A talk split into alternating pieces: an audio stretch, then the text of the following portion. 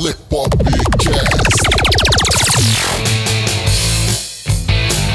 Diversão, informação, entretenimento. Isso que rola na cultura pop. Lepopcast. Oferecimento. InovaFlix, a escola completa.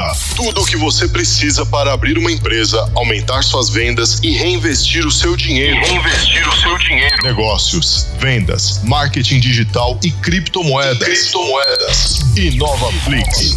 Acesse www.inovaflix.com. You're listening to Le Popcast. Fala galera, passando rapidinho para dar um recado para vocês antes desse episódio. Essa entrevista foi a última entrevista de 2018 da nossa série Le Popcast Criptomoedas. Ela seria a última entrevista de 2018 abordando o assunto. Mas por conta de todos os problemas que a gente comentou no episódio 59, o Problemospectiva 2019, isso não foi possível. Então, só agora a gente está conseguindo lançar a entrevista que encerraria o ano de 2018, mas que agora vai servir de abertura para o assunto em 2020. Ou seja, a série sobre criptomoedas vai voltar a todo vapor. Uma observação aqui, galera: essa entrevista foi gravada em novembro de 2018. Então, todos os dados, valores, datas, acontecimentos e tal, e até a própria idade do nosso entrevistado, são todos, todos, todos, todos referentes ao ano de 2018, ok? Agora, bora pro episódio.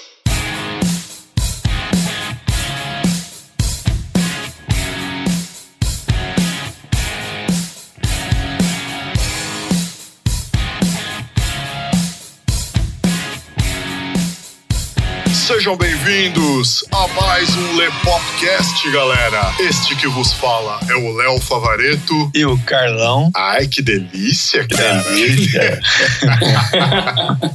Mas essa piada já tá ficando velha, eu preciso pensar em outra.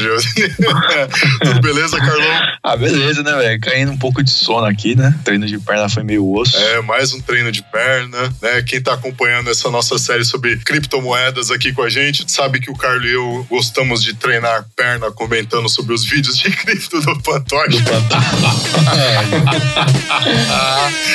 Ai, cacete, velho. Saudações, amigos libertários. É, pode crer, né? E então, galera, seguinte, nós trouxemos mais um entrevistado para comentar com a gente a respeito de criptomoedas, empreendedorismo. Hoje isso daqui vai ficar espetacular, né? É para fechar a nossa série de criptomoedas desse ano Sim. com chave de ouro, né, velho? Sem dúvida. Ah, galera, se liga. O nosso entrevistado de hoje aqui tem 19 anos, que é o momento dessa gravação, pelo menos, tá aí com 19 anos. Ele é daqui de São Paulo mesmo. Ele já empreendeu, já foi dono de uma lanchonete. Nessa lanchonete ele já atuou com criptomoedas como meio de pagamento, né? Uma ideia bem bacana. Além disso, ele tira todo o sustento dele atualmente hoje das criptomoedas, né? A principal fonte de renda, né? São as criptomoedas. Ele, inclusive, mora sozinho, né? Quem dita a vida dele é ele e essa liberdade que ele tem de ditar a própria vida vem do investimento dele em criptomoedas. Kaique Nunes, seja bem-vindo ao Lepopcast. cara. Aê, Muito boa. obrigado, boa noite. Boa noite, Léo. Boa noite, Carlos. Boa noite, velho. Prazer estar aqui. Prazer é nosso. Acho que essa série do Lepop sobre criptomoedas é fantástica, uma excelente oportunidade né, de trazer mais conhecimento sobre esse mundo das cryptocurrencies, no Brasil especialmente, que infelizmente é um país é, um pouco mais atrasado né, do que outros, apesar de que o Bitcoin aqui já faz muito sucesso, mas ao mesmo tempo não há muito conhecimento sobre esse assunto, né? Então agradeço muito pela oportunidade. Ô, mano, que é isso. A gente que agradece a sua participação aqui no último episódio da nossa série sobre criptomoedas aqui desse ano. Basicamente para fechar com chave de ouro mesmo. E antes da gente já começar a entrevista propriamente dita, é hora da pergunta polêmica, galera.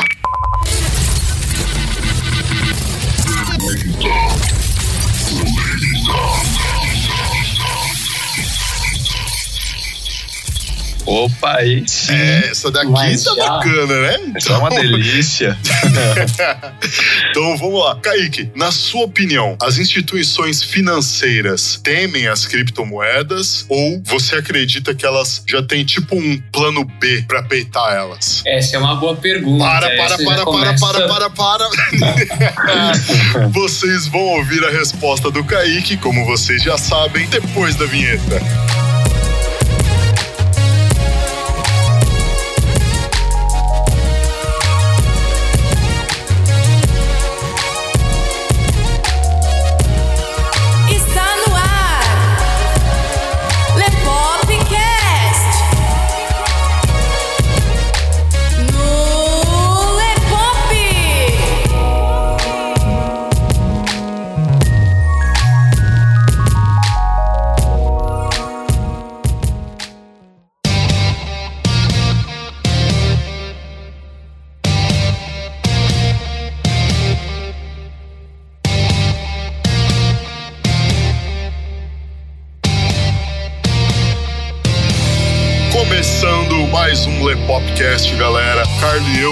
Aqui no nosso último episódio sobre criptomoedas, da nossa série Lepopcast Criptomoedas. Tá, o último episódio desse ano, tá? A gente vai continuar com a série no ano que vem, É tá, galera? bom, é bom deixar isso bem claro, né? Bem claro, tá? Bem claro. Não quero nenhum arrombado depois chegando aí nos comentários falando, não, vocês terminaram com a série. Não, não terminamos a série. Essa série tá muito bacana e vocês estão gostando muito. A gente tá tendo um resultado bem positivo de vocês aí nos downloads, nas views, nos acessos e tal. E nós trouxemos aqui para comentar conosco Kaique Nunes e vocês, claro, vão acompanhar essa entrevista que vai ser espetacular. Só que primeiro, os recadinhos. Bem-vindos ao Lepopcast, onde tudo que é mais legal vira assunto. Entrevistas, bate-papo, atualidades, curiosidades, variedades, desbravando o universo da cultura pop. Games, filmes, tokusatsu, Séries. até criptomoedas e muito mais. Muito mais, muito mais, muito mais. Você encontra a gente em todas as plataformas. iTunes, Spotify, Google Podcast e nos melhores agregadores. No ar, quinzenalmente, às terças-feiras, 19 horas. O Lepopcast é diversão garantida. Com pingo de acidez. Bora pro episódio de hoje?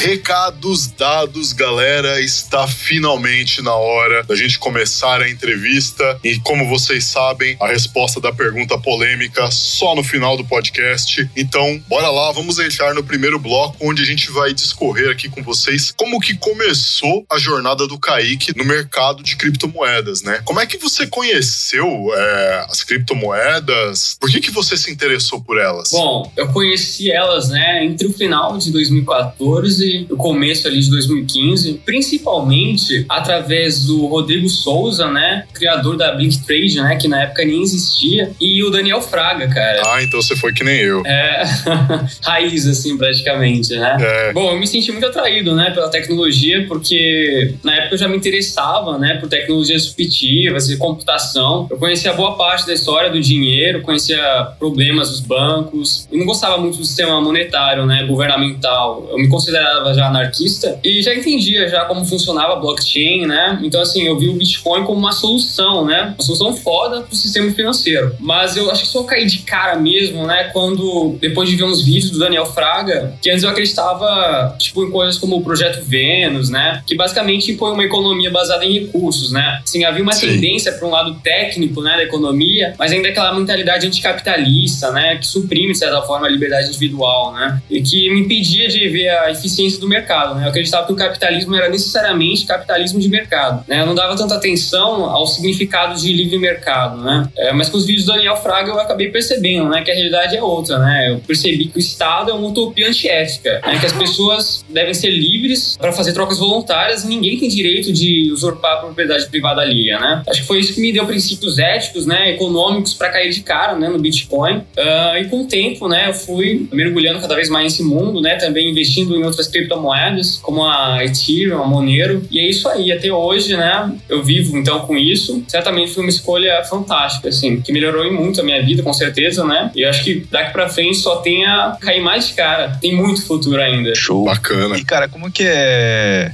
ser investidor de criptomoedas e a galera, assim, bota fé em você por conta da idade? Eu vou dizer, acho que essa parte da idade certamente tem alguma relevância, assim, tipo, quando a pessoa só olha pra mim, assim, se você me vê pessoalmente, eu pareço ser mais jovem ainda. Vou fazer 20 anos, né, em dezembro, mas quem me vê assim, se eu falar, cara, eu tenho 16 anos, a pessoa acredita, eu não tenho uma voz já muito, né? Já que quando eu vou gravar os vídeos, assim, tipo, dublando, eu, eu gravei uns vídeos dublando a Moneira, eu tento engrossar a voz, né? Para a maioria das pessoas, privacidade financeira é muito importante, mas. mas quem Manda me vê aquele deep assim, voice maroto, né? É. Já era. Vou te ensinar a fazer deep voice. Pô, meu, me ensina, cara. Vou te ensinar a fazer deep voice e tal. Vai ser supimpa. Pode Quando deixar. conecta com o WhatsApp no notebook, a voz que a pessoa manda fica mais grossa ainda. A sua voz já é super grave. No notebook, o cara ficou assim, dava medo. Depois ele te manda. Mas então, é, sim, as pessoas desconfiam às vezes. Quando eu falo assim que eu invisto em criptomoedas, as pessoas não acreditam. Esses dias mesmo, cara, eu fiquei muito puto, assim, porque fazem dois anos que eu moro sozinho, basicamente. A minha família não tem uma boa condição financeira, muito pelo contrário. Muito mais fácil eu ajudar eles do que eles me ajudarem, né? Claro que sempre eu posso ajudar, eu ajudo. Minha família, construí tudo sozinho, né? E quando as pessoas veem que eu sou jovem, elas já falam que, ah, mas você não é trabalhador, você não conhece nada, você é um jovem sustentado pelos pais. E eu fico puto, eu fico Ai, puto, porque, cara, o cara não me velho. conhece, não sabe o que eu passei, tá ligado? Não sabe o que eu fiz na minha vida. Vem falar uma coisa dessa. Só que é porque é um preconceito, né? Baseado na minha idade. Ele abre meu perfil ali, vê um rostinho jovem, né? Ele vai achar o quê? Mas é, quando as pessoas me veem explicando sobre criptomoedas, naturalmente elas veem que eu tenho algum conhecimento. Por exemplo, quando eu vou a algum evento e tal, você vê lá pessoas com quatro vezes minha idade que não sabem 10% do que eu sei. Por exemplo, recentemente eu fui no, num evento aí da Els, né? E eu só fui só perguntando, né? Aprofundando ali. No final, ali tinham várias pessoas querendo pegar meu contato, né? Pra falar sobre negócios. Assim como eu fui num outro evento sobre Bitcoin, né? Numa faculdade aí, o pessoal também se interessa, né? Porque quando eu falo, as pessoas entendem, né? Que eu tenho algum conhecimento sobre o assunto, né? Claro, essa é a minha área. É a área que eu ganho dinheiro, é a área que eu trabalho, é a área que dá sentido à minha vida. Então eu tenho que entender sobre isso. Mas é, eu acredito que tudo na vida é uma questão de quanto você estuda sobre aquilo, sabe? É, pode ter um jovem de 15 anos que, sei lá, passou mil horas estudando inglês. Pode ter uma pessoa de 50 anos que passou uma hora, quem sabe mais. Então, assim, não é só relacionado à idade, sabe, da pessoa. Depende do quanto a pessoa se interessa, se esforça, aprende aquilo. Como é ser investidor de criptomoedas? Cara, pra mim é uma área fantástica, né? Como eu já disse, né, se encaixa muito bem né, com a minha filosofia de vida, com a minha visão apolítica. Felizmente, né, eu dei sorte de pegar uma valorização gigante que mudou, né, minha vida financeira, Ah, mas eu investi invisto ainda especialmente por princípios. Eu sempre dei valor para a liberdade, né? Eu sempre rodeei o Estado, né? Mas, ah, como disse, né, eu percebi que o livre mercado é imensamente útil, né? E o dinheiro é mais que necessário. Então, ah, só temos que buscar tecnologias que funcionem bem como dinheiro, né? Eu percebi que descentralizar e tornar transparente é uma das coisas mais importantes. Então, as criptomoedas, elas entram como uma luva para mim. Eu acredito que é importante essas bases, né? Porque sem elas é difícil alguém entender o propósito das criptomoedas e permanecer rodando no mercado. Sem o conhecimento técnico da tecnologia e sem uma filosofia de livre mercado, por exemplo, acho que a tendência da pessoa é ficar com medo das oscilações das criptomoedas que são realmente muito grandes, né? Um mercado bem volátil. Então, dificilmente alguém permaneceria no mercado sem essas bases, né? Se a pessoa não está envolvido com essa mudança por princípios, ela não resiste no mercado, né? Como eu resisti, por exemplo. Quando eu vi preços valorizando, todas as vezes que eu vi, eu teria vendido se eu não tivesse os princípios que eu tinha. Na verdade, se eu não tivesse os princípios que eu tinha, talvez eu nem tivesse investido, né? Verdade. Então, se eu consegui esse lucro, foi por perceber né, a profundidade do propósito da tecnologia das criptomoedas no nosso sistema econômico. E, cara, quais as criptos que você investe atualmente e por que, que você está investindo nelas? Eu tenho uma gama né, de criptomoedas que eu investi, mas eu vou citar aqui as que eu tenho mais capital acumulado né, nelas. Bitcoin, né, que foi a primeira, né? A Ethereum, a Monero, a EOS, a Na verdade, se fala, e a Nano. O Bitcoin foi a primeira né, a trazer a blockchain. Dificilmente alguém vai conhecer qualquer outra criptomoeda sem antes conhecer o Bitcoin. Eu acho que é uma atitude conservadora, né? E sábia manter uma reserva de Bitcoins, apesar de ter alguns problemas de escalabilidade, que soluções como a Lightning Network pode resolver em algum grau, eu vejo o Bitcoin como ouro digital, né? A mesma coisa que o Fernando Urrich fala, né? Ele também vê dessa forma e eu concordo muito com ele. Ele também é bem conservador, ele prefere o Bitcoin, apesar de que eu não sou tão conservador quanto ele. Felizmente, né? Porque na verdade, assim, em questão de porcentagem, eu pude ganhar muito mais com outras criptomoedas que com Bitcoin, né? Por exemplo, com a Ethereum, com a Monero, eu tive uma valorização muito maior. Por quê? Porque eu entendi que a blockchain pode ser usada muito além de apenas moedas, né? A blockchain pode ser usada para diversas tecnologias. A Ethereum, por exemplo, trata-se de smart contracts, possibilita a existência de dApps. Tratando de escalabilidade, né? A Nano entra como uma possível solução, né? Ao menos no curto prazo. É, ó, enquanto o Bitcoin suporta três transações por segundo, a Nano suporta, teoricamente, milhares. Enquanto o Bitcoin cobra uma taxa e o usuário tem que esperar, em média, meia hora para a transação ser confirmada pela rede, a Nano tem taxa zero e qualquer transação é instantânea. Em dezembro de 2017, o preço do Bitcoin estava subindo e lá no pico tinha muita transação. É, geralmente tem essa tendência, né? Quando o preço está subindo, as pessoas transacionam mais. Então, em dezembro, né, que foi o preço recorde do Bitcoin, que bateu lá 20 mil dólares, tinha muita transação. Então, a taxa ficou extremamente alta, né? Porque a rede suporta poucas transações, as pessoas têm que pagar uma taxa maior. Em dezembro, essa taxa chegou a mais de 50 reais, chegou ali entre 70 reais, mais ou menos. Cara, como você vai comprar assim uma coisa e pagar 70 reais de taxa? Imagina. É verdade. Você vai comprar um café ali, uma, uma coisa. ah, Só vale a pena se você vai fazer uma transação de valor muito alto. Não vale a pena para pequenas transações, né? Então isso fez muitas pessoas duvidarem do Bitcoin, né? E nessa época foi a época que a Nano apareceu no mercado aí que realmente ficou famosa. Ela já existia há um bom tempo, mas foi nessa época que a Nano ficou famosa. O pessoal ficava chamando de Bitcoin Killer, né? Seria ela ia matar o Bitcoin, ela ia entrar no lugar do Bitcoin porque, né, ela tinha muitas mais muito mais vantagens, né? E tal. Nessa época eu ganhei um puta dinheiro com a Nano. Eu lembro que eu tive 1.200% de valorização em três semanas. Caraca, caceta. 1.200% de valorização em três semanas. Só que eu, eu fiquei tão confiante da moeda e tá tudo registrado aí. Eu conheci antes de muito pessoal aí que fez ela ficar famosa também aqui no Brasil, né? Infelizmente, eu acho que eu confiei até demais nela, né? Depois de um tempo ela foi caindo, aí houve uma exchange que foi hackeada, que também contribuiu pra ela continuar caindo. E hoje ela tá valendo. Grande Bom, abraço aí chegou pra a valer- Big Grail, né? é, É, exatamente, a puta. Grail.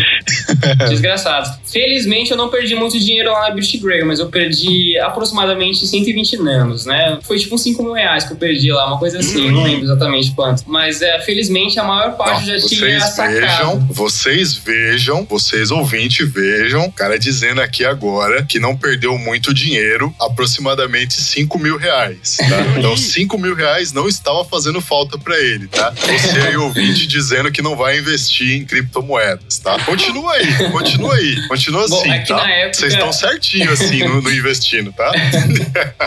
É, é porque eu ganhei muito mais, né? Claro. É um comparativo, né? Sim, felizmente sim. eu ganhei muito mais do que isso. Na época, é, eu lembro que, ah, eu- felizmente, eu tinha sacado a maior parte. Eu consegui sacar porque eu tinha comprado outra parte da Mercatox, que era uma outra ah, exchange, né? Que o pessoal falava merda tóxica.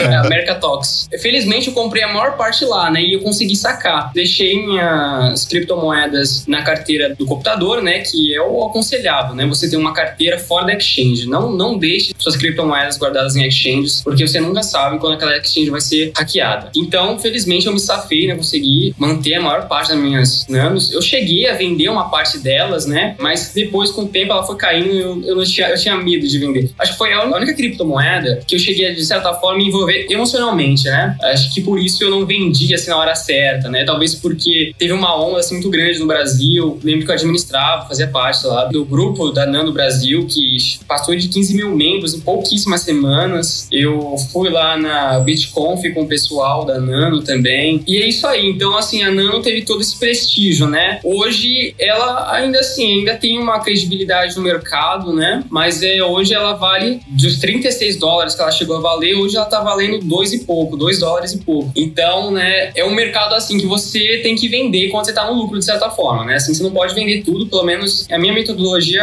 é hold. Então eu tento sempre uh, guardar a maior parte, né? Mas tem que fazer o lucro enquanto sou a tempo. Exato. Uma outra criptomoeda, né, que eu investi também quando valia pouco, a Monero. A Monero eu investi enquanto ela valia entre 10 e 12 dólares. Comprei bastante dela. Na época ela já tinha uma certa fama. Basicamente, a Monero é uma, uma Bitcoin não rastreável, né? Ela permite que os usuários permaneçam anônimos, escondendo, né, a identidade deles na rede. Acho que é algo fundamental, né, para manter as pessoas livres da tirania do Estado e mesmo protegerem-se, né, de outros criminosos, como hackers, né, sequestradores ou simples ladrões, né? Infelizmente, existe essa possibilidade, né? A Bitcoin não é totalmente anônima. Quando você cria uma carteira no Bitcoin, aquele, aquela carteira não está diretamente associada com sua identidade. Ali não consta seu nome, não consta seu endereço, não consta sequer seu IP. Porém, todas as transações que você recebia e que você emitia podem ser seguidas. Então, suponhamos que você compre seus Bitcoins numa exchange. Por exemplo, digamos que eu comprei meus Bitcoins na Coinbase. Mando depositar na minha carteira de Bitcoins. Então, eu compro drogas na Deep Web. Se pegarem o cara da Deep Web, eles vão, eles vão pegar as carteiras desse cara e vão descobrir todos os endereços associados. Com isso, eles conseguem seguir e aí, entre as minhas carteiras, eles vão seguir até a exchange. Então, eles vão lá na exchange e perguntam: de quem que é essa carteira aqui? Então, é por isso que o Bitcoin não é exatamente anônimo. Monero, essa é, vulnerabilidade não existe, né? Porque as transações são, digamos, mixadas. E então, não tem como você ligar uma coisa a outra. Uma outra criptomoeda anônima é a Zcash. Eu não cheguei a investir, mas também é uma solução bem interessante. Fora essas outras criptomoedas que eu investi também, foi a Ethereum e a EOS, né? EOS. A Ethereum é,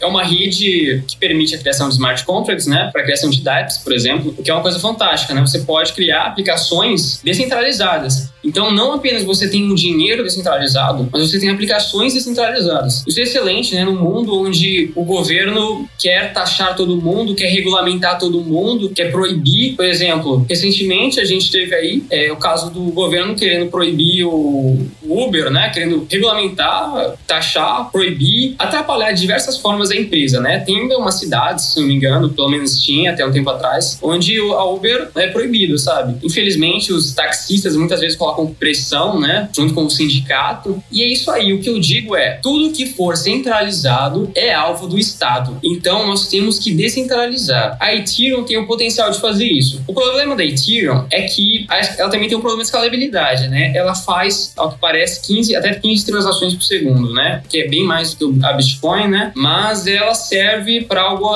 talvez ainda que exigiria mais uh, transações né, do que a Bitcoin, smart contracts, né? E é por isso também que eu investi na EOS. A EOS também faz isso que a Ethereum faz, mas além de tudo, ela consegue muito mais transações, ela consegue uh, milhares de transações por segundo, instantânea, diferentemente da, da Ethereum, e ainda com taxa zero, semelhantemente a Nano. Então eu achei uma tecnologia fantástica. A Ethereum também foi uma outra criptomoeda que eu pude entrar no comecinho. Eu entrei quando ela valia tipo 100 reais mais ou menos, e ela chegou a valer 1.400 dólares. Então ela chegou a valer 4 mil, mais 4 mil. Então foi uma outra criptomoeda que eu tive muito sucesso, né? Todas eu investi por princípios. É, eu não faço análise técnica, né? Sou igual o Pantoja nesse sentido, né? Que vocês entrevistaram aí. Eu acredito numa análise fundamentalista também. Já me tem que me aventurar com análise técnica, mas eu vi que é uma coisa que não tem sentido mesmo. É, a gente também não bota muita fé nisso, não. Dentre essas moedas aí que você citou, qual delas te passa mais credibilidade? Ah, essa é uma boa pergunta. Acho que depende muito, sabe? É, nem todas elas têm o mesmo propósito. Todas elas têm alguma vantagem e algumas vantagens, sabe? O Bitcoin, por exemplo, é mais popular. Você consegue comprar muito mais coisas com o Bitcoin do que com outras criptomoedas, né? Então ela ser muito mais popular. No entanto, ela tem taxas que são mais caras do que outras criptomoedas que às vezes não tem nenhuma, né? Demora mais tempo. Já a Nano não tem taxa nenhuma instantânea, no entanto, não são ainda tantos negócios que aceitam ela como a Bitcoin, né? A Monero consegue ser anônima e a Ethereum na verdade, ela não serve só como moeda, ela na verdade é uma rede, né? Smart contracts, assim como a EOS. Então, eu acho que depende muito do, do propósito, sabe? Porque hum, criptomoeda não é tudo igual. Esse lance da Monero aí, será que é por causa disso que os sequestradores pedem como pagamento ela, cara? Faz Ah, sentido. sim, claro, é bem provável, né? Porque com Bitcoin, por exemplo, se eles receberem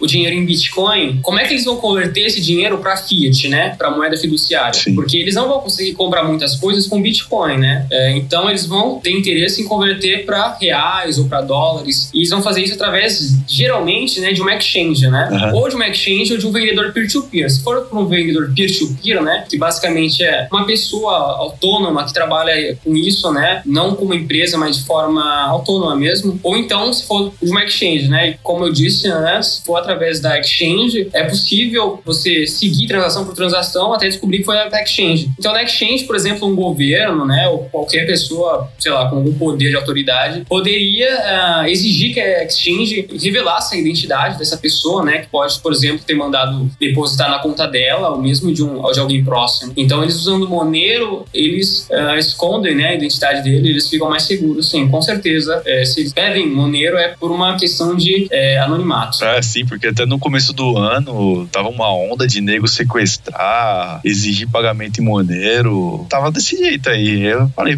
porra, todo mundo pedindo Monero, deve ter alguma coisa com essa moeda aí que eu não peguei ainda, né? É verdade. É por isso mesmo, inclusive, que muitas das pessoas que foram sequestradas, os sequestradores pediram resgate em criptomoedas, sequestraram pessoas conhecidas, né, na área. Eu lembro que teve um caso que sequestraram a mulher de um dono aí de exchange. Eu não lembro qual exchange era, mas era alguém conhecido e ele pediu um resgate lá de criptomoedas porque ele sabia, né, que a pessoa tinha. A pessoa que tem muito dinheiro, especialmente se for criptomoedas, mas não só, ela deve, assim, ser uma pessoa que toma bastante cuidados, né? É, não é bom também ficar revelando, né, em público quantos que você tem e tal, porque, infelizmente, né, isso atrai criminosos. E no Brasil, ainda mais, a gente não tem muita segurança. Verdade.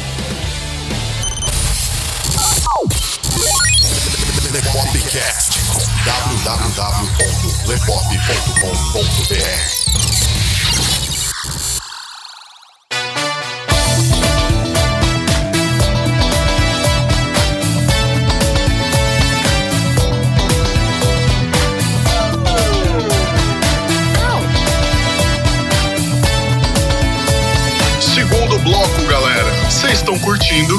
ligado, né? Carlão, o que que você tá achando aí, cara? Até Pô, agora. foda pra caralho, né, meu? A gente vai aprendendo, né? Essa questão da Monero aí eu não sabia. Eu queria entender o porquê que os caras pediam isso. Aí, ó, já tô começando a entender. É, já tá mais esperto, né? Já. Pra ficar ligeiro, velho. É, então. Vocês estão acompanhando a nossa série de criptomoedas, né, aqui no Lepopcast, trazendo aqui a melhor informação para vocês, com as pessoas mais capacitadas, mais gabaritadas, do mais alto garbo aqui para Porra! comentar a respeito. é, aqui para comentar com vocês a respeito do mercado de criptomoedas e levar informação de verdade até vocês. Sentir pressão. É, aproveitar que a gente tá no meio, pra gente é mais fácil ter acesso a pessoas que nos cederam as entrevistas aí, como é o caso do Kaique, como é o caso do Rodrigo Rodrigues, do Pantoja, Bruno Eli, Danilo Henrique, a galera da H3, todos os participantes que gravaram aqui conosco, compartilharam conhecimento com vocês. Então é mais fácil pra gente ter acesso a essa galera e trazer esse conhecimento até vocês. Não só conhecimento, mas mostrar pra vocês que sim, nada vem fácil. E inclusive esse é o tema do nosso segundo bloco agora. Nós vamos falar aqui sobre os desafios que envolvem estar relacionado com o meio das criptomoedas. Bora lá. Kaique, você acredita que o brasileiro está preparado para lidar com as criptomoedas? E quais desafios você acha que um empreendedor tem ao aceitar criptomoedas? Já falando aí um pouco da sua experiência nesse ramo. Acho que, infelizmente, esse é um assunto ainda que a maioria das pessoas desconhece, não conhece muito bem. Justamente por elas não conhecerem bem, ainda existe uma certa desconfiança, né? A pessoa que não entende exatamente como a Bitcoin funciona, dificilmente ela vai confiar muito, né? Talvez ela esteja acostumada com instituições bancárias, né? Ela acredita mais no banco do que no Bitcoin, porque o banco, sei lá, ela conhece aquela coisa física, e você fala, não, isso aqui é totalmente virtual, não existe uma empresa por trás, não existe alguém que manda no Bitcoin. Então a pessoa, como é que funciona? Isso aqui só é digital, mas como é que funciona? Será que isso aqui realmente é seguro, né? Tem essa questão. Mas quem entende a tecnologia sabe que a blockchain é a tecnologia de armazenamento mais segura que existe no mundo hoje. Mas um outro problema também que a gente tem, é, infelizmente, é que ainda existe muita muita volatilidade, né? É um desafio grande para o empreendedor aceitar criptomoedas e usá-las como reserva de valor. Imagina só, tem muitas empresas aí que têm um lucro de menos de 10%. Então, se as criptomoedas caem 20%, elas saem um prejuízo grande. Infelizmente, ainda não é, é viável para qualquer tipo de empresário aceitar criptomoedas. O que podem fazer, que é o que a maioria das empresas que aceitam criptomoedas fazem, é usarem gateways de pagamentos, né, que convertem automaticamente para fiat, né, para moeda fiduciária. Por exemplo, tem a BitPay, que muitos comerciantes ao redor do mundo usam. Basicamente, o usuário consegue pagar com Bitcoin e outras criptomoedas. A empresa ali, ela recebe em fiat, ela recebe em dólar na conta bancária dela, né? Aqui no Brasil poderia ser, por exemplo, real. Então isso dá uma certa estabilidade para ele, né? Porque não é todo vendedor que pode uh, ficar segurando a criptomoeda, né? Geralmente só vende e aceita criptomoedas e segura aquele que tem plano de permanecer investido, né? Ao longo prazo. Ah, mas é felizmente, né? A gente já tem as, as stablecoins, né? São criptomoedas com um preço estável, fixo. A maioria delas é um preço fixo no dólar. Temos, por exemplo, a Tether, a Stronghold e outras aí. Só que essas são soluções centralizadas, né? Tem uma empresa por trás que basicamente emite essas moedas como tokens e só essa empresa consegue emitir. O problema é que isso cria uma vulnerabilidade. Nós temos aí o caso, por exemplo, da Tether, né, que é o USDT, no qual a empresa criou muito mais Tethers do que ela recebeu como dó em dólar. Então ela não tem aquele fundo ali para compensar. Pelo menos essa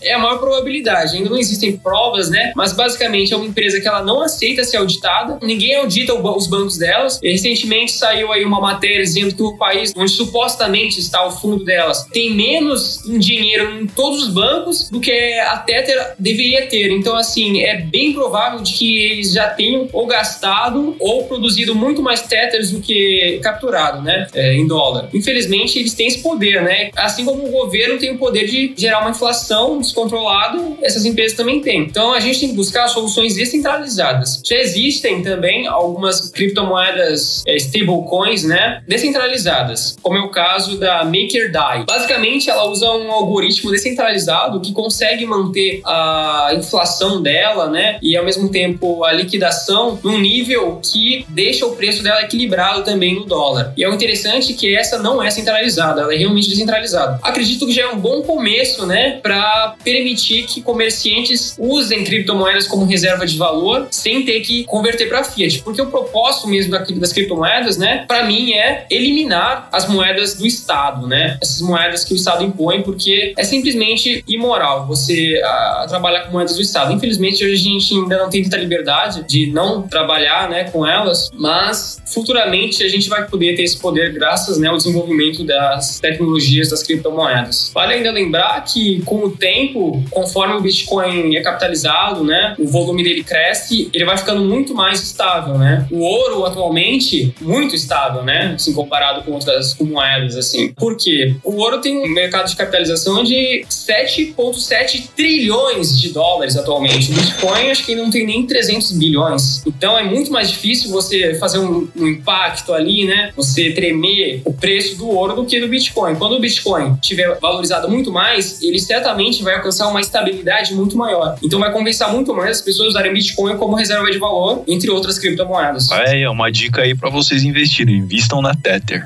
Olha, a pessoa que investe na Tether não vai ter nenhum ganho, né? Ela vai, é como basicamente, deixar na poupança. Apesar que a poupança ainda rende 0,5%. A pessoa que estiver na Tether só vai estar correndo risco, né? Porque a Tether, né, como eu te disse, ela provavelmente faz esses fraudes aí. Se você quer perder dinheiro, investe na Tether. Bom, é, então, cara, você percebe aí alguma pressão, desincentivo aí para que a galera não use criptomoedas? Mesmo assim, dentro dessa pergunta, você acha que tem pressão empresarial, governamental ou os dois? Como eu disse, né, acho que ainda existe um medo, né, do mercado, porque infelizmente nem todas as pessoas são tão bem informadas, né? Existe uma simetria de informações. Enquanto eu sei o que eu sei, existe lá o Vitalik Buterin, que é o criador da Ethereum, que sabe centenas de vezes mais do que eu, né? Sim. Então, um cara realmente foda. E, ao mesmo tempo, existe uma pessoa que não sabe nem o que é Bitcoin, que talvez nunca tenham ouvido falar. Então, essas pessoas que sabem menos, geralmente, é, têm mais medo, né? Então, eu acho que isso é um desincentivo natural do mercado, né? Porque quando tem tantas pessoas desinformadas, é mais difícil, né? Também ter empreendedores trabalhando com isso e tal. Mas é algo que vem crescendo e muito. Com o tempo, cada vez mais pessoas investem. Foi feita uma pesquisa aí e descobriram que já tem mais gente investindo na, em bitcoins do que na bolsa no Brasil. Então, assim, é um mercado que já vem crescendo bastante, né? Mas é, eu acredito que as pessoas têm que ver não só como uma forma de ganhar dinheiro, né? Mas de fato uma moeda alternativa, uma moeda mais forte e até mesmo mais ética, né? Acho que isso tende a acontecer com o tempo. As pessoas vão entendendo melhor. Mesmo que não entendam, acho que o próprio mercado condiciona elas a isso, né? Porque elas vão perceber que com as criptomoedas elas têm mais liberdade econômica, vão perceber que o governo não tem o poder de manipular inflacionando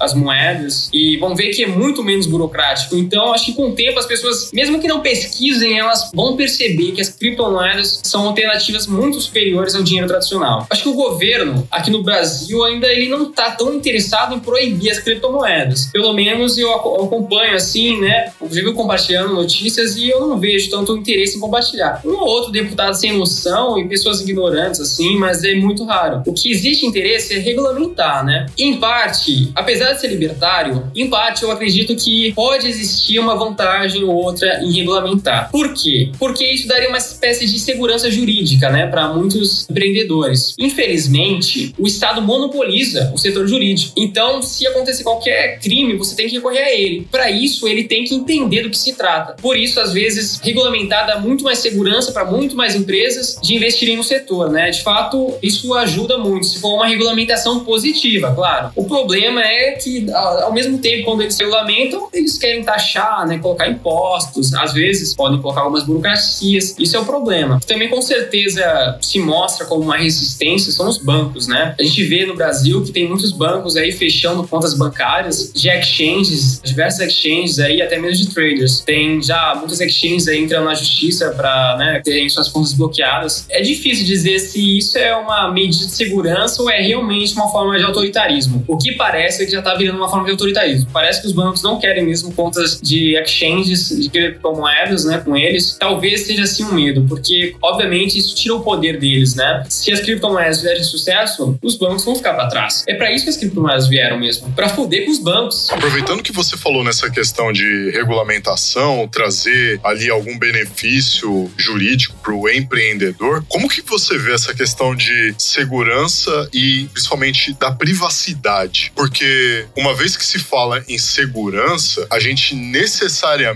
né, às vezes até indiretamente, está falando aí de novas tecnologias para atender essa demanda, né? Como é que você enxerga esse fator? Uh, Tratando-se de segurança, qualquer um que conheça bem a tecnologia das criptomoedas, como funciona a blockchain, sabe que é simplesmente né, a forma de transacionar qualquer coisa, a forma mais segura que existe no mundo atualmente. Basicamente, a blockchain é um livro contábil totalmente transparente, descentralizado. É, portanto, incorruptível, indestrutível e tal. Sobre a tecnologia, eu não tenho dúvida que é segura, né? Alguém que conseguisse mudar alguma coisa na blockchain, apagar, editar, destruir, poderia ter muitos benefícios com isso, né? Mas é algo extremamente inviável. Por exemplo, para fazer um double spend, a pessoa tem que ter 51% do poder de mineração. Isso exigiria um custo muito alto, né? Porque seria seriam bilhões e bilhões para ter um poder desse. E depois que a pessoa fizesse isso, ela ferraria com a moeda, perderia totalmente o valor, desde as máquinas que ela comprou até as criptomoedas que ela conseguiu fazer o gasto duplo. Então, assim, é bem, bem inviável atacar, né? Ao mesmo tempo que é super difícil, é inviável. Então, assim, é uma das tecnologias mais seguras mesmo que existe. A blockchain é sem dúvida nenhuma segura. Sobre a privacidade. Acho que quando a gente fala sobre privacidade, tem muito a ver com esconder as informações, né? Tem a ver com anonimato. O fato é que a blockchain, né, do Bitcoin, por exemplo, como outras, como da Nano, como da Litecoin, Decred, da EOS, como várias outras, elas não são exatamente anônimas, né? Elas são pseudo-anônimas, né? Como eu disse, alguém que transaciona, por exemplo, o Bitcoin, ele tem aquele risco, né, de se fizer alguma merda, ele pode ser descoberto. O nome dele não tá lá, o endereço dele não tá lá, nem, nem o e-mail, nem o IP, mas seguindo as transações é possível descobrir de onde veio e para onde foi. Existe esse problema, né? Mas, ao mesmo tempo, surgem novas tecnologias que podem trazer trazer privacidade, né? Como eu citei, por exemplo, a Monero e a Zcash são criptomoedas anônimas, trazem privacidade para as pessoas. Eu acho que a privacidade financeira é muito importante, até por uma questão de segurança, claro, é, diferentemente, né, de outras formas de privacidade. Essas tecnologias, né, elas vivem se aprimorando. Existe um problema, existe uma tecnologia para solucionar esse problema. Se existe outro problema, existe uma nova tecnologia. E é assim, né, que a gente molda a nossa economia com novas tecnologias, cada vez aprimorando mais. Eu acredito que a tecnologia mesmo, o motor, né, de evolução da humanidade. Eu acho que é isso que a gente precisa mesmo e tem tudo a ver com o que eu acredito, né, que é o transhumanismo, que é basicamente o que tem uma grande capacidade, né, de melhorar a nossa condição. O transhumanismo é isso, é a ideia de que a tecnologia se aprimora e aprimora os seres humanos, né?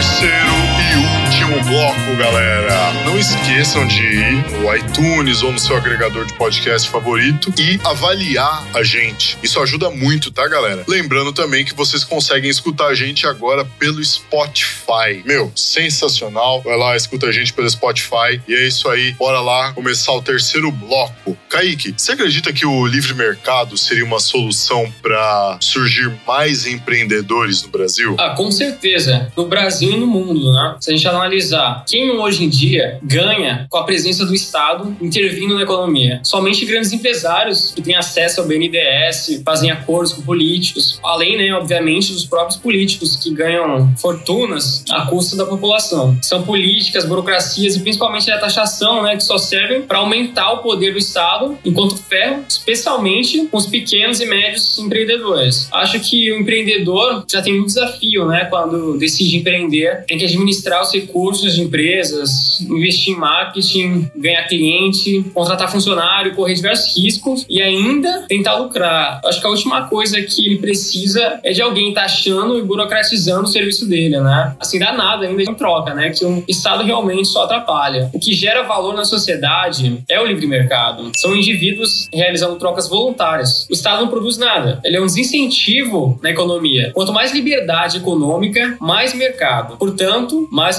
empreendedorismo. Você acredita que o futuro dos negócios em geral estão nas criptomoedas? Eu acredito que as criptomoedas tendem a crescer ainda muito. Hoje ainda são poucos os negócios que trabalham né, com criptomoedas, aceitando como forma de pagamento. A maioria das empresas envolvidas com criptomoedas são exchanges, mas isso vem mudando. As pessoas estão percebendo que o propósito das criptomoedas é dar mais segurança e autonomia né, financeira, desburocratizar e tirar a mão do governo né, da jogada. Mas as criptomoedas não são somente uma alternativa à moeda fiduciária. Ah, Muitas criptomoedas têm tecnologias muito além de simples moedas, como é o caso da Ethereum e da EOS, como eu falei, né, que permitem criar aplicações descentralizadas, não só descentraliza o uso do dinheiro, mas também qualquer forma de jurisdição centralizada. Já existem projetos que adotam blockchain, criptomoedas, para criar sistemas jurídicos, né? Existem é, infinitas possibilidades de aplicações utilizando a tecnologia das criptomoedas, que basicamente é a blockchain, né? E outros métodos de tecnologias da computação que as criptomoedas usam. Então, assim, as criptomoedas como dinheiro é uma parte que com certeza vai revolucionar, mas não são só elas. Acho sim que é o futuro dos negócios, acho que vai ajudar em muito, vai facilitar muita gente empreender. Por exemplo, vamos citar um exemplo prático. Hoje em dia, se alguém quer trabalhar com uma moeda digital, né, geralmente vai ser o cartão de crédito, né, o cartão de débito ali. Para a pessoa eh, aceitar cartão na loja dela, ela vai precisar ter uma conta no banco. Para ter conta no banco, ela vai ter um processo burocrático ali, ela vai precisar ter um nome limpo, ela vai precisar ter comprovante de residência, vai, né, vai precisar de diversas burocracias para criar essa conta bancária. Depois, ela vai ter que entrar em contato com alguma empresa de cartão de crédito, vai ter que adquirir uma maquininha, ou comprar, ou pagar aluguel, e ainda vai ter que pagar uma taxa de que varia entre 2% e 3%, até mais, até 4%, sobre cada transação. E ainda assim, é, nunca ela vai conseguir atender a todas as bandeiras de cartões, sabe? Algo muito problemático. As criptomoedas facilitam muito isso. E desburocratizando, elas abrem espaço para novos empreendedores. Isso é livre mercado, sabe? Ajuda em muito. Então, sim, as criptomoedas facilitam e muito o futuro dos negócios. Kaique, você tá com a sua vida basicamente encaminhada, né? Porque você teve aí ótimos insights, pesquisou bastante a respeito das que você investir e você acumulou bastante conhecimento. Isso fez com que hoje você pudesse estar aonde você está, desfrutando do conforto que você desfruta hoje, né? Pela questão dos investimentos em criptomoedas que você fez, né? E com a experiência que você acumulou nesse tempo, que dicas, cara, que você poderia dar para quem quer começar a investir em criptomoedas? Ah, excelente pergunta. É, muitas pessoas me perguntam isso, na verdade. É uma das coisas que mais me perguntam. Quando eu falo que eu invisto em criptomoedas, que eu me mantenho com isso, que eu ganhei um bom dinheiro com isso, que eu defendo isso, etc. Entre as perguntas que as pessoas mais fazem, essa é a principal, né? Qual dica que você dá para eu começar a investir em criptomoedas, né? Geralmente pessoas leigas e tal. Tanto é que eu até tenho uma publicação aqui com sete dicas principais, né? Mas na verdade são oito, que tem uma que é importante, que eu vou citar primeiro. É importante só investir aquilo que está disposto a guardar por um longo período, ou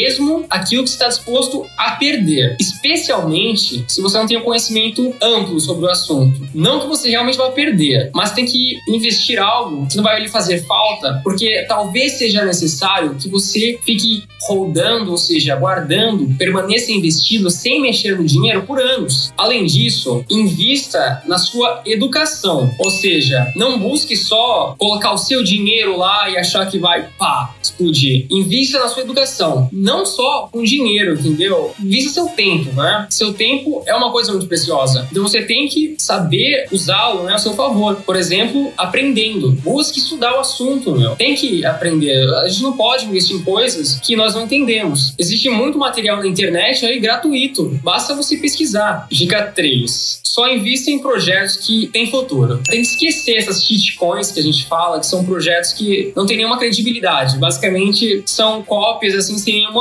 utilidade inovadora que o pessoal só cria para fazer um pump e tentar ganhar dinheiro fácil, mas que geralmente só te faz perder dinheiro. Não confie nesses projetos. Tente investir em projetos sérios. Mesmo que seja para potencialmente ganhar menos, eles são mais seguros. Segurança é muito importante. O que eu ganhei foi porque eu investi em projetos sérios. A grande maioria das criptomoedas não trazem nada de novo, então elas não valem a pena realmente. Só tendem a desvalorizar com o tempo. 4. Busque comprar em bons momentos. Como depois de uma grande correção do mercado. Isso garante maior lucratividade e evita que você perca seu dinheiro no curto prazo. Por exemplo, em dezembro, o Bitcoin chegou lá a 20 mil dólares, 70 mil reais no Brasil, e tava todo mundo louco. Aí foram lá e compraram na alta. Poucos meses depois, o Bitcoin desvalorizou grandemente, chegou a valer menos de 6 mil dólares. E teve muita gente que vendeu na baixa, né? Se eles tivessem comprado agora, seria o melhor momento, ao invés de ser comprado na alta, né? Então busque um bom momento para entrar. Não compre quando acabou de estar tá lá em cima, valorizou pra caramba. Esse é o momento errado de comprar, esse é o momento para vender. 5. Jamais venda na baixa, né? É o que eu tô falando. Se você conseguiu realizar as dicas anteriores, você deve confiar e saber que seu lucro tende a chegar em uma questão de tempo. A baixa é para comprar. Quando as criptomoedas são desvalorizadas, é o momento certo de você comprar, não de você vender. Se você confia na tecnologia, se você comprou no momento certo, você tem que ali rodar. É o que você tem que fazer. 6. Dê preferência pro longo prazo. Né? É uma dica que os melhores traders vivem repetindo. No curto prazo, existem correções, existem incertezas, mas no longo prazo, a valorização costuma ser certeira. As pessoas mais ricas do mundo que trabalham no mercado de ações, por exemplo, costumam usar essa técnica. Warren Buffett, por exemplo, que é bilionário, que é uma das pessoas mais ricas do mundo, geralmente ele só compra uma ação se ele acha que ele nunca vai precisar vender. Se você vê Warren Buffett vendendo uma ação, cara, pode ter certeza que vai dar merda, porque ele só compra ações de mercados que ele crê que vai durar ali até o fim da vida dele. Ele holda mesmo. E é assim que tem que ser feito. Compre aquilo que você realmente acredita. Compre aquilo, cara, se possível, que você daria a sua vida, sabe? Aquilo que realmente faz sentido, aquilo que realmente tem seriedade. 8. Diversifique o portfólio. Bom, tudo tem risco, né? Então tente não deixar o dinheiro apenas no lugar. Aquela frase, não deixe todos os ovos numa mesma cesta, né? Minha dica é, depois de decidir quanto vai investir em criptomoedas, deixe pelo menos um terço em Bitcoin e divide o resto entre outras criptomoedas, né? As criptomoedas que eu citei, eu acredito que ainda tem futuro, mas é importante manter-se atualizado com o mercado, né? Porque novas tecnologias sempre surgem e algumas criptomoedas acabam até ficando ultrapassadas, né? Mas é importante ao mesmo tempo ser um pouco conservador, não dar muita atenção para essas criptomoedas que nascem já prometendo matar o Bitcoin, já nascem prometendo serem muito melhores. Muitas vezes elas nem cumprem o que prometem, muitas vezes é só marketing. Você tem que realmente testar criptomoeda. Uma outra dica que eu poderia também colocar: teste a tecnologia antes de comprar, porque muitas vezes eles prometem ser bons, mas não são. Então é importante você testar. Assim como você só pode comprar uma ação de uma empresa que você já testou o serviço, o produto, só compre uma criptomoeda que você já transacionou, uma criptomoeda que você já viu a utilidade, já viu que funciona. É isso. Eu acredito que não é preciso ser um especialista famoso para dar boas dicas, né? Só é preciso agir com lógica, com raciocínio, com coerência,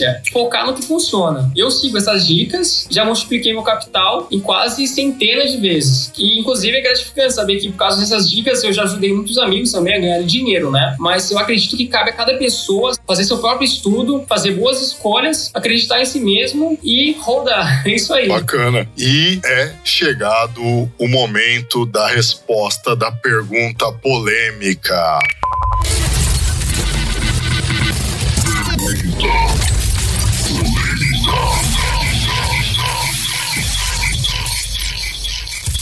A pergunta era o seguinte, Kaique, na sua opinião, as instituições financeiras temem as criptomoedas ou você acredita que elas já têm algum tipo de plano B para peitar as criptomoedas? Certo, essa é uma pergunta também muito boa. É o seguinte, cara, é claro, é claro que tem muita gente que está incomodada com as criptomoedas, especialmente bancários, mas também é, pessoas que trabalham com ouro, tem lá o cara da Goldman Sachs, tem muita gente que realmente não quer que as criptomoedas entrem, apesar de que a tendência é que com o tempo, mesmo o pior inimigo das criptomoedas acabe cedendo lugar a elas, porque é o mercado, as pessoas vão demandando, né? As pessoas vão querer isso. Então, qual é a técnica que eles fazem? Já que eles não podem destruir, eles vão se adaptar. Só que eles não querem se adaptar a uma tecnologia descentralizada, porque a tecnologia descentralizada tira o poder deles, que é poder centralizado. Então, o que eles estão fazendo? Estão fazendo, por exemplo, blockchains privadas, estão bancos que estão usando blockchain para criar a própria moeda deles. Até mesmo governos. Vocês viram aí o caso da Petro, que o governo da Venezuela criou uma criptomoeda lá, supostamente lastreada no ouro e no petróleo deles. No Brasil, o BNDES está usando a blockchain também para emitir uma espécie de um token que eles utilizam para fazer o sistema de crédito, né? Por quê? Porque eles sabem que a blockchain é muito mais segura, né, para usar, porque não tem como corromper. Entrou na blockchain ali, eles vão ter acesso àquilo, vai ser totalmente transparente e incorruptível. A tendência, ao meu ver, é sim que governos, bancos e grandes corporações que vivem nesse establishment estatal adaptem-se a essas tecnologias, mas não aceitando esses projetos descentralizados. Eles querem impor o próprio projeto deles, que usam blockchain, mas que não tira ao mesmo tempo o poder da mão deles, o que às vezes é meio irônico, né? Porque a, a blockchain surgiu como uma solução para trazer realmente essa entendeu? Essa liberdade financeira para descentralizar. Então, se alguma coisa ali fica centralizado, perde o sentido. Tem vantagens para eles, mas não para as outras pessoas. Então, cabe também uma questão de coerência, uma questão de ética e moral para as pessoas não trocarem as criptomoedas que conhecemos, as que eu citei e tal, essas criptomoedas realmente inovadoras, descentralizadas, que trazem liberdade individual, por essas moedas, criptomoedas estatais, centralizadas, esses projetos aí que só cultivam todo esse establishment, esse modelo tradicional, né, de economia tirânico. Bacana. Show de bola. Ouvindo. Você, você está ouvindo Lepopcast. www.lepop.com.br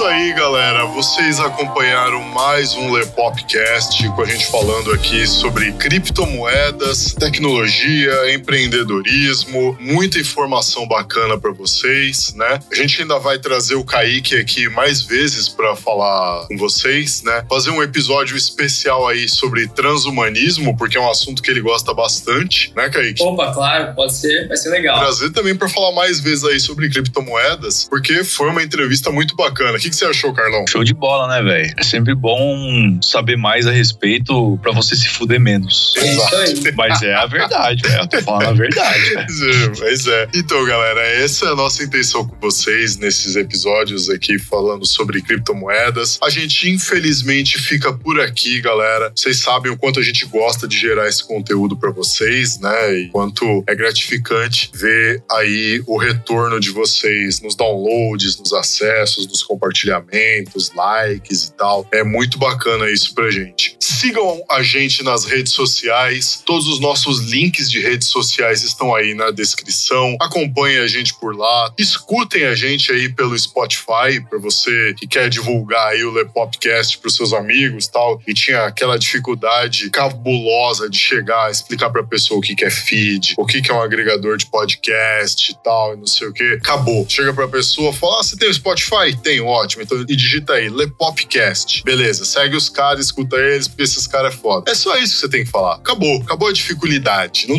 não tem mais dificuldade. Façam um download desse podcast, avaliem a gente, tá? É muito importante essa avaliação de vocês, porque ajuda a impulsionar o nosso conteúdo, fazer com que mais gente conheça a gente e mais gente nos conhecendo, a gente tem como melhorar muito mais as coisas aqui, tanto pra gente quanto pra vocês, trazer mais convidados, levar mais conteúdo até vocês, que é o nosso intuito, beleza, galera? E Kaique, a galera que quiser mais informação da sua parte, quer conhecer mais o seu trabalho, quer acompanhar mais do seu trabalho, ou que queira mesmo entrar em contato com você, como que o pessoal faz? Ah, cara, eu fico nas redes sociais, né? A pessoa que quiser bater um papo, tirar alguma dúvida, falar alguma coisa, ela pode me encontrar, por exemplo, no Facebook, né? Eu não participo muito do Twitter, pode ser pelo Facebook mesmo. Pesquisa lá meu nome, Kaique Nunes. K-A-I-Q-U-E Nunes. Curtam a página Tecnologia Libertária, participam do grupo Tecnologias Libertárias e é isso aí. Lá vocês podem ver mais sobre tecnologias disruptivas, descentralizadas, criptomoedas, esses assuntos aí e mais assuntos relacionados a anarcocapitalismo, libertarianismo e tal. Bacana. Os links, galera, vão ficar todos aí na descrição, tá? Pra vocês irem lá, conferirem, tirarem dúvidas, matarem curiosidade, trocar ideia com o Kaique e tal. E é isso aí.